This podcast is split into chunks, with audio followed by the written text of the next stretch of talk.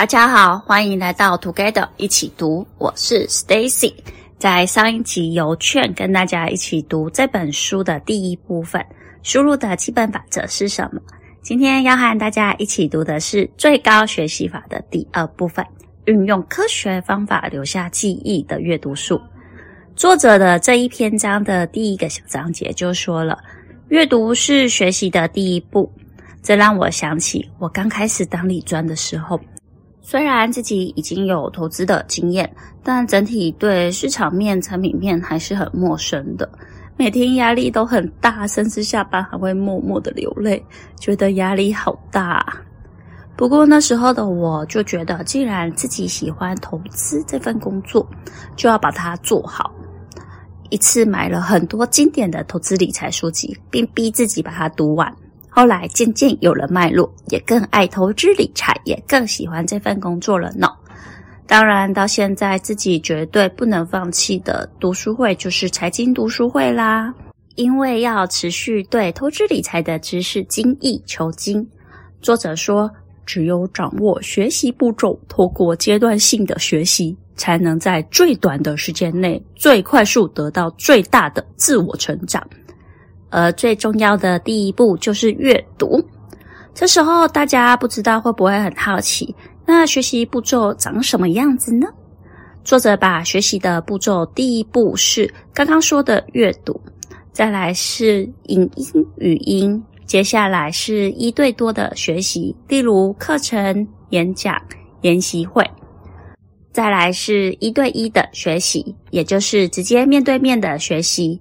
到最后可以教授别人，这是完整的学习曲线呀。自己的财经知识学习好像也默默循着这个脉络呢。希望自己循着这个脉络，也可以好好学习其他新的知识呢。既然都说了阅读是学习的第一步，那当然也要帮大家整理作者建议如何阅读呀。分两重点，让你轻松掌握阅读的方法。一，想要有效率的阅读，就可以先透过快速浏览的方式掌握全书的大概。作者通常拿到一本书的时候，会先看书本的目次，从目次挑选自己想了解或是有兴趣的章节先去阅读，或是先快速翻阅，只挑重点部分先读。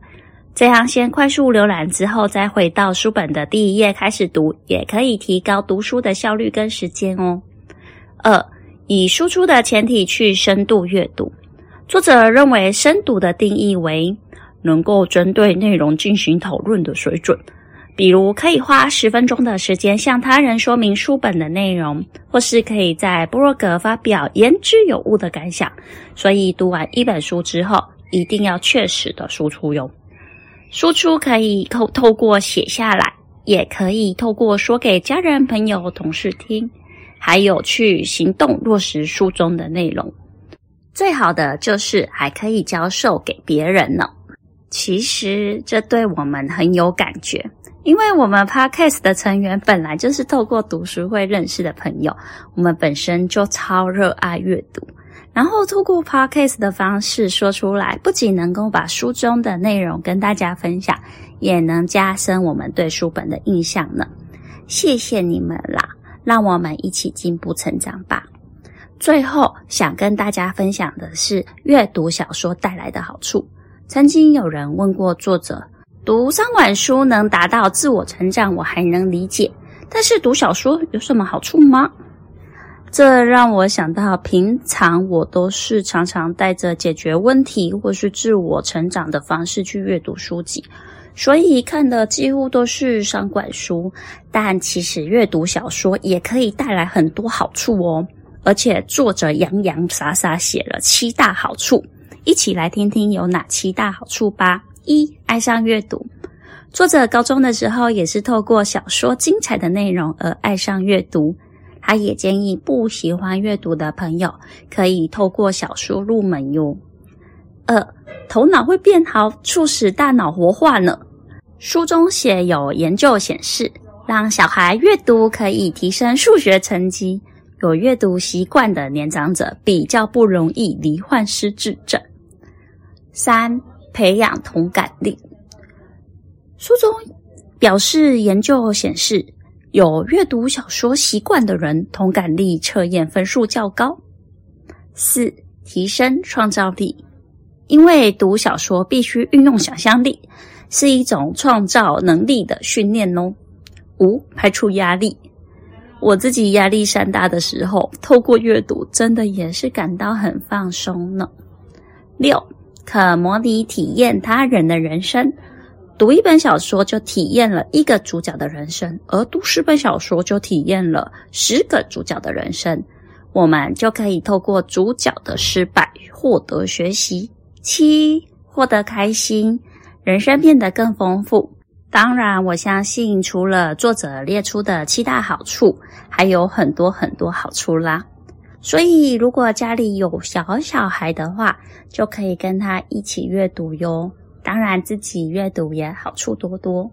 最近我参加了一个公益活动，是陪伴远乡经济弱势或是亲情弱势的小朋友伴读。我们的选书就是《鲁滨逊漂流记》，属于小说类的呢。记得第一次伴读完，小朋友还问我能不能常常一起阅读。也很感谢这个团体，让我能够重拾小说书籍。也希望小朋友能够爱上阅读，感到很满足、很充实呢。